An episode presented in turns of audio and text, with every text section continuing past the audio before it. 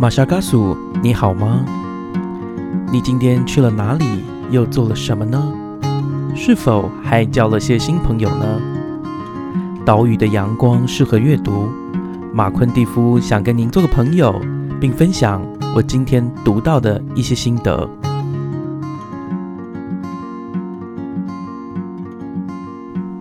欢迎收听马夏卡苏马夏尔克书节目，每周为你选一本好书。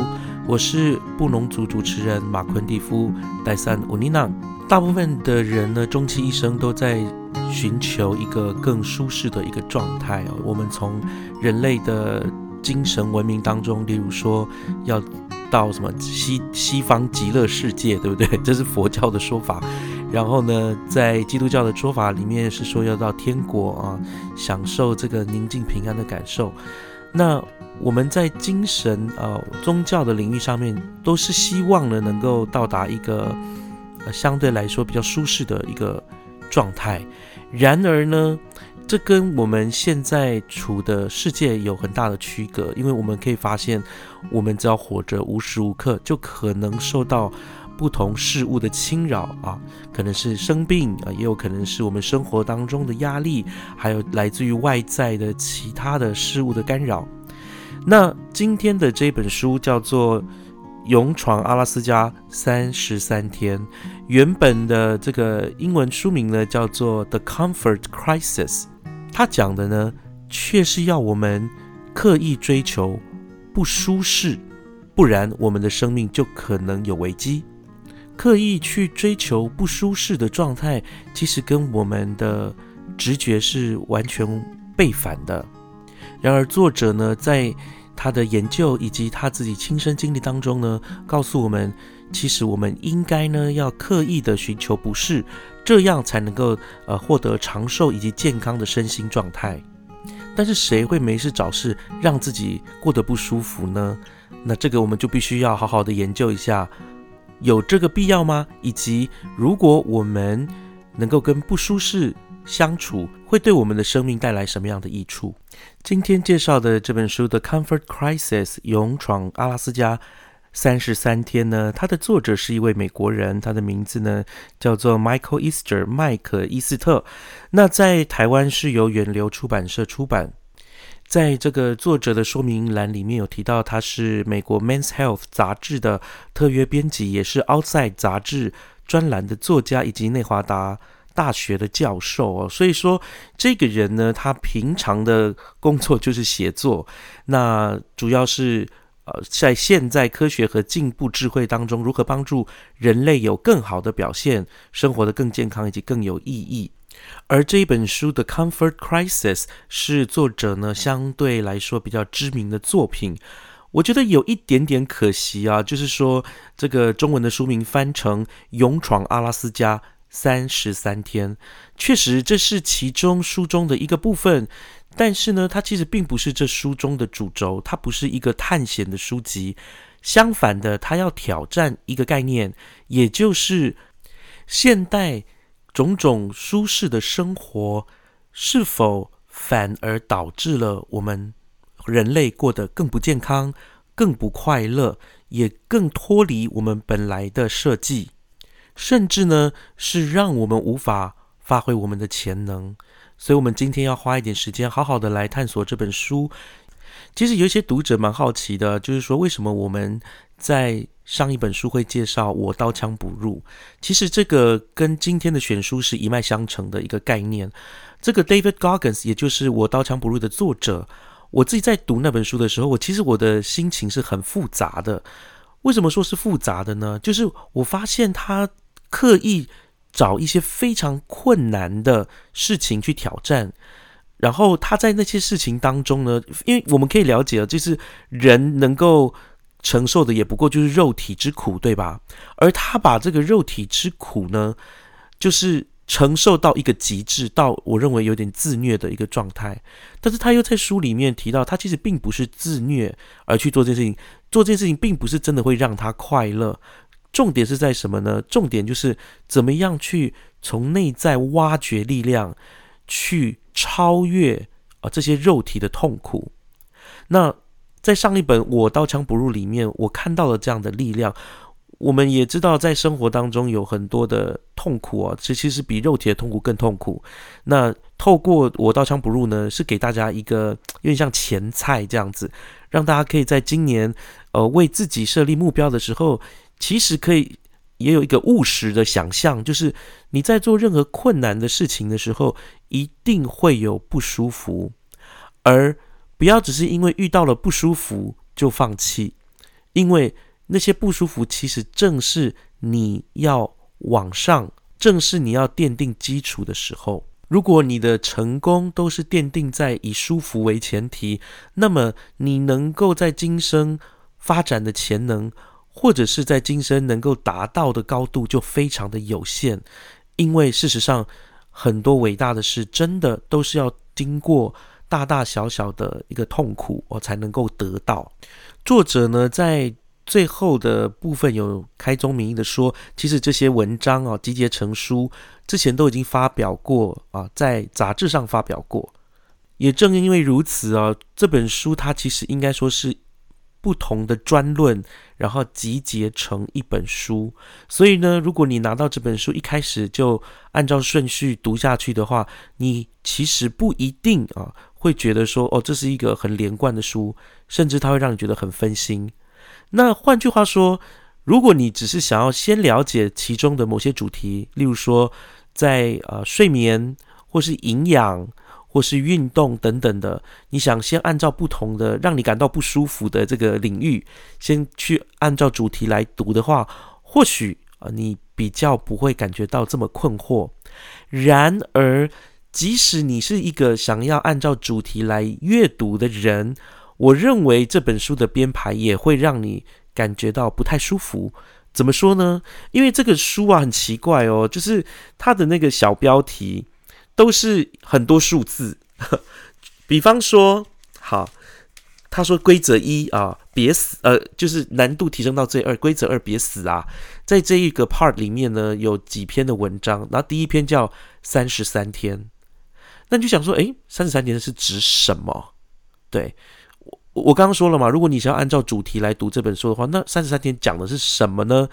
其实啊，你看到内容呢，你会发现这三十三天讲的就是他要去这个阿拉斯加进行三十三天的野营。对，所以如果你是想要按照主题去读它的话，我认为这本书它给你的这个，就是我真的觉得这这真的是一个。编辑上的失误，我我可以这样很大胆的讲了哈，就我觉得是编辑上的失误。我认为这个呃远流他应该在三十三天这边就写清楚它是什么东西的三十三天，因为第二个标题叫做三十五、五十五或七十五，对不对？你你看到这个标题，你能够联想到什么？哦，是是指说人的潜能的趴数吗？还是说他活下去的年龄？总之呢，这边每一篇呢都有这样的奇怪的数字啊，你不知道它的内涵是什么，以至于你也不知道要期待它什么。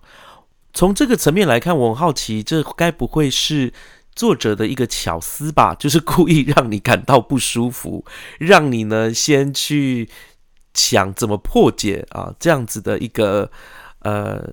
书的索引方式，那我自己后来我怎么样破解呢？我后来发现，我就干脆先不要看内容，我先把每章前面的那一串数字代表的意义是什么啊？我就对照着内文，然后把它找出来。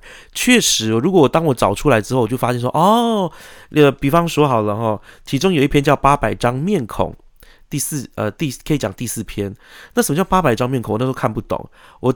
我翻了里面稍微看一下，找到呢，他的意思是说呢，有有一种测试啊，就是说要从八百张面孔里面呢找出谁是坏人，谁是好人。然后他发现一件事情，其实越到后面呢，大家的因为大家好人的脸哦越来越多之后，你越来越觉得某些好人其实可能是坏人。对，有这样的一个呃一个。一个一个一个测验，那这个测验到底要讲什么呢？他讲的意思其实是说啦，人呢总是能够找到问题。这句话在舒适跟不舒适之间，呃，我们换以下说法哈。他的意思是说呢，当我们体验到新的舒适的时候，我们会做出调整调试，而旧的舒适状态就变得无法忍受。我想最简单的例子就是网速啊。我记得小时候我们在上网的时候呢，我们要打开一张图片，我们就会发现那个图片就是慢慢慢慢慢慢慢慢的露出来啊，就是一半一半，从先从一半，然后再往三分之二，然后四分之三，然后一张呢，你下载的的图像慢慢就出现了。但现在人不可能接受这样的速度啊！我们现在的人一看，马上就要一点开一个图片，他就要马上。浮现出整张图片的样子，所以当你已经习惯了啊，就是新的这么快速，马上可以看到一整张照片的时候，之前那种为了打开一张照片等待的时间，会让你变得格外不耐烦。所以大家可以理解呃这个呃这个理论的用意吗？就让你知道说，人一旦适应了新的舒适之后，旧的舒适就变得无法忍受。而这边呢，也带出了一个问题，也就是人类的舒适圈就越变越小。我接下来的分享呢，其实想要扣合这个作者他也想要扣合的重点，所谓的 comfort crisis 啊，就是这个舒适圈的危机。就像刚刚前面提到的，这个舒适跟不舒适之间呢，其实是比较出来的。而作者呢，运用了他去阿拉斯加。狩猎三十三天的野营的经验呢，来衬托出人类在现代生活当中已经忘记的不舒适的那些面相。首先，我们可以想到就是阿拉斯加这个地方，大家知道在北美非常冷的地方。然后作者呢，他那个时候就突然有一个想法，他想要去阿拉斯加去生活，然后去打驯鹿啊，驯鹿这么。大的这个动物，那他去呢也不是一个人去，他有呃两个伙伴陪他去，在那里陪他三十三天。这两个伙伴呢也都是呃在野地生存的好手。那我自己觉得很有趣啊，因为在这个阿拉斯加这个地方，其实它是非常少人为的干预的地方，所以你要生活呢，你真的。都要靠自己去打造出来。那这些打猎的人呢？哦，因为他们是过去嘛，后，三十三天在那边打猎，他们也不可能盖起什么真正像样的房子。他们必须呢，就活在他们的这个帐篷里面，然后不断的寻找这个猎物的踪迹。我自己啦，因为小时候有跟家人出去打猎的经验哦，就会发现说，真的打猎的状况跟你在家里。很舒适的 生活是两种不同的状况，因为你在山里面啊，你能有的东西都必须是必需品。我记得小时候，呃，家中的呃长者他们带什么东西呢？就带一把刀嘛，对吧？还有就是打猎的枪，还有一小把一小把盐。偶尔呢会有一些米，但是很少哈，因为基本上打猎并不会很多天，所以基本上都带一些非常必要的东西上去。然后我记得我在跟猎的这个。状态当中，我就学习到说，当一个猎人真的很不容易。他不只是要会去辨认所谓的猎径啊，就是动物会走的地方，然后呢，他也要非常有耐心。他呢，也要知道该打什么动物。其实猎人并不是像大家想的一样，完全就是看运气哦，夹子夹到什么东西是有这样的。呃，成分没错啊，就运气的成分。但是事实上，猎人他都知道要用哪种呃这个陷阱来抓到什么样的动物。对，那我为什么要谈到这一个呢？其实这一点呢，也是这本书里面有提到的，就是说，在我们的人类的祖先呢，他们也是有这种狩猎的一个呃行为啊，在狩猎的时代，在那个时候呢，我们我们的人体哦，很自然的啊。就很能够做一些事情，可是是这些像是本能或者是祖先在 DNA 里刻留给我们的这些东西，在现代的人身上是看不到了。所以像是打猎时候的专注力，还有就是在狩猎时候啊，对于地形的这种呃觉知的能力，到现在来说，其实我们没有在那个环境底下，这些能力呢也就慢慢的消失。在阿拉斯加打猎的时候呢，他们能够洗澡的次数非常的少，甚至呢，他们顶多只有换掉里衣。那他作者在打到驯鹿啊，然后呢，平常都坐在地上，然后身上可能很容易沾到屎啊、尿啊，甚至土壤的一个状态底下，他就在思考这些脏的东西哦，可能沾满了细菌，难道真的对他来说是不好的吗？那这位作者呢，他就在呃。内华达大学拉斯维加斯分校的人类学家史蒂芬妮许诺尔的研究当中看到了不一样的东西哦。这个许诺尔教授呢，他会研究所谓的哈扎人。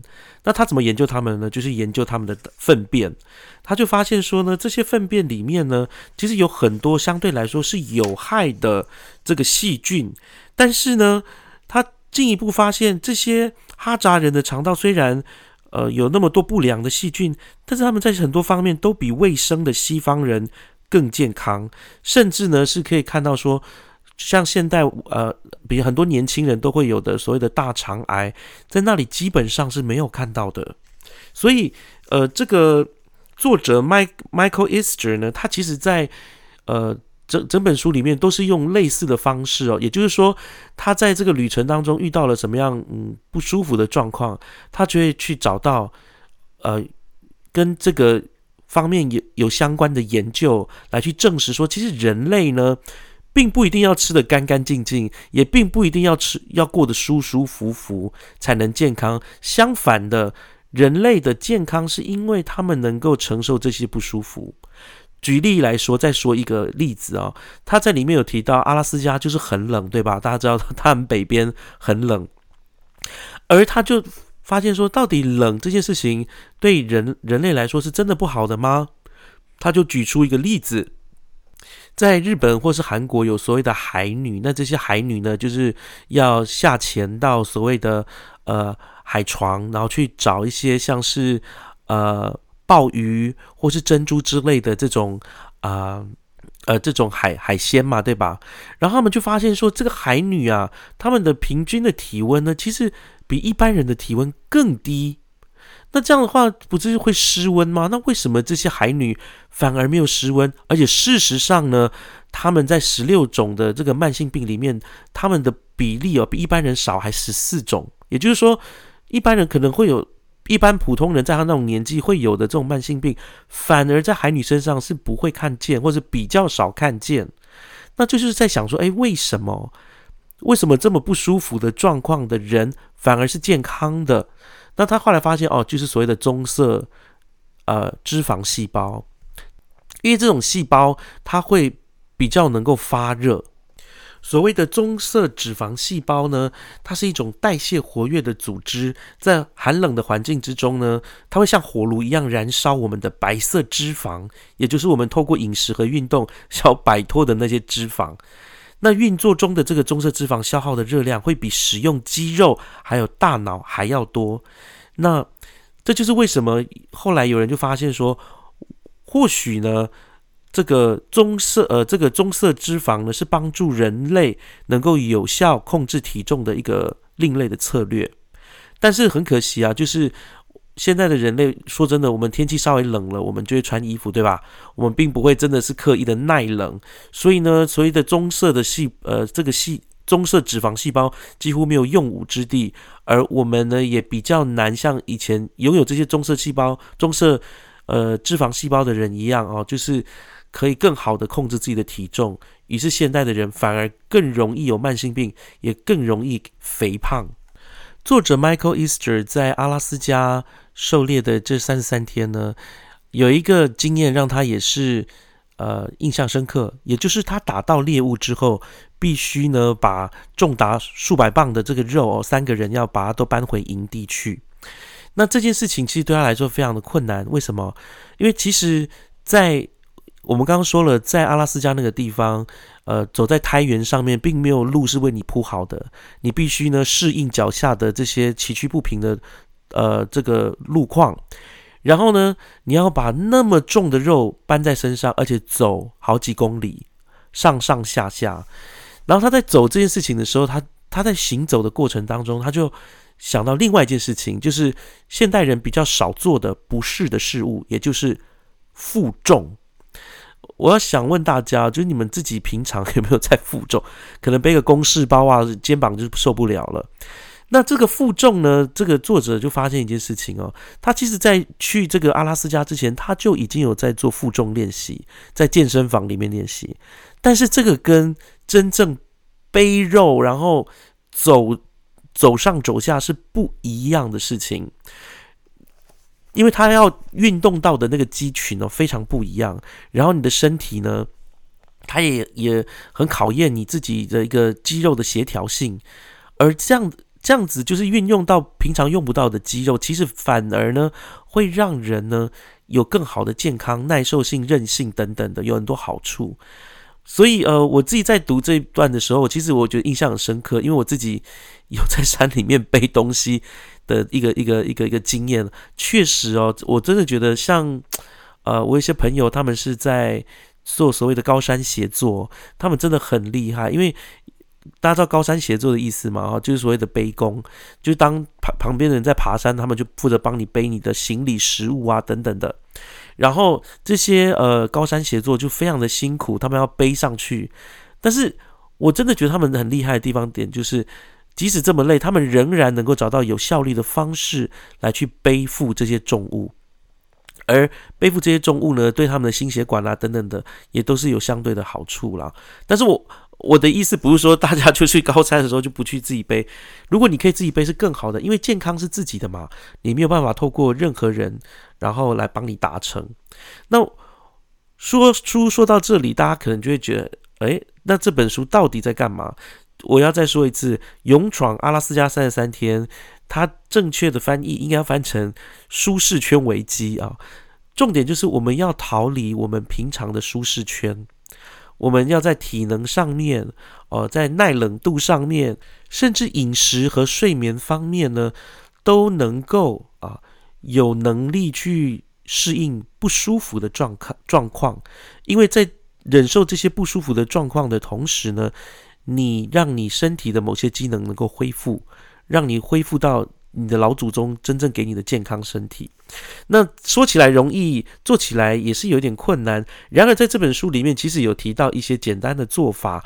那因为这本书很讲的内容很多，我也不一一分享了。总之呢，如果你自己有希望呢，能够有更好的健康，然后你希望呢可以做更困难的事情，你可以去阅读一下这本《勇闯阿拉斯加》。三十三天。其实我在读这本书的时候呢，我常常在想啊，就是现代的原住民很多的时候呢，都慢慢进入所谓的这个舒适圈了哈。我们比较少像我们的祖先那样，能够呃很自在的呃出入山林，然后在山林里面呢，就是用我们以前的方式去生活。但是，相较于一般的现代人来说呢，我自己觉得原住民还是有一个优势哦，就是说我们自己的部落，或是包含我们自己的族人都还有在打猎的，呃，都还有在进行打猎，所以狩猎文化对我们来说非常非常的重要。它不只是文化一环，它也确实是我们呃这个族群能够健康的生存下去的一个要素。那。我希望今天大家听到这个节目之后呢，能够去思考你是否过得太舒服了，然后呢，偶尔挑战自己哦。像我自己呢，其实已经洗冷水澡洗了，好像快四个月了吧。我记得我在圣诞节，我不是去那个呃南头的罗纳村嘛，新义乡罗纳部落那边过圣诞节嘛。我记得那个时候我在洗冷水澡的时候，我觉得蛮有趣的，就是我嘴巴喷着白烟，因为很冷啊，山上非常冷。然后我洗着冷水澡，然后那种感觉其实还蛮舒畅的，出乎我的意料啊，是舒畅。而且我发现洗过冷水澡之后，真的就比较不会那么怕冷，对，反而会怕热，你知道吗？我我我在洗热水的时候，反而会觉得有一点不舒服。所以即使寒流来，我都洗冷水澡，然后我觉得很开心。那可能有些人有一些呃医疗的情况哦，所以也不并不见得是适合每一个人的。但是我自己认为呢，如果有机会的话，大家不妨挑战自己，然后多运动，然后多去感受一下啊，我们的远古的父母亲啊留给我们这个身体的礼物。那这就是我们今天马夏嘎苏马夏科书的节目，我们就下一集再见喽，拜拜。喜欢我们今天的节目吗？欢迎各位听友能够到 Spotify、Apple Podcast、Google Podcast 或 Sound On 聆听我们的节目《马夏尔克书》，并且在 Apple Podcast 上给我们五颗星的评价。当然，如果各位还有其他的意见或者是很好的想法，也欢迎到我们脸书的粉砖以及 Instagram 上面的粉砖留言给我们。我们很期待获得各位的反应跟回响哦。我们就下次再见喽，拜拜。